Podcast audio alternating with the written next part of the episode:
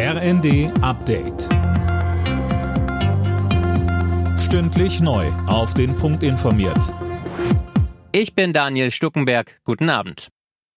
Die Bundesregierung plant, willkürlichen Preiserhöhungen für Strom und Gas einen Riegel vorzuschieben.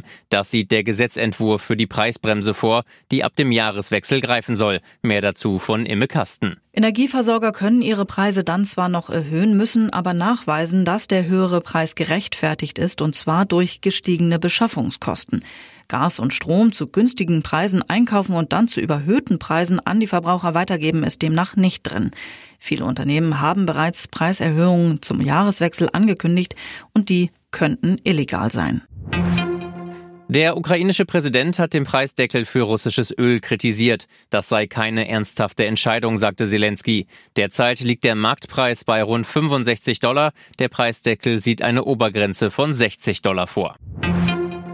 Im Bereich der Inklusion gibt es auf dem Arbeitsmarkt in Deutschland noch deutlich Luft nach oben. Das hat die Bundesagentur für Arbeit zum Tag der Menschen mit Behinderungen heute erklärt.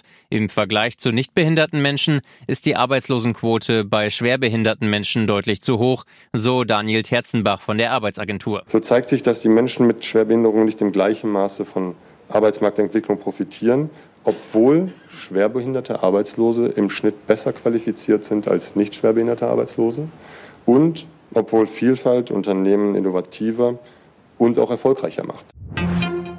Die US-Rockband Guns N' Roses verklagt jetzt einen Online-Waffenhändler mit dem bis auf ein zusätzliches Texas gleichen Namen. Man wolle nicht mit dem Shop in Verbindung gebracht werden, so die Begründung. Die Band fordert Schadensersatz und eine Namensänderung.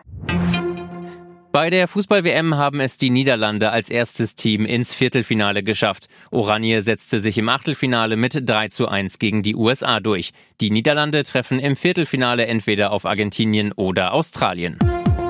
Alle Nachrichten auf rnd.de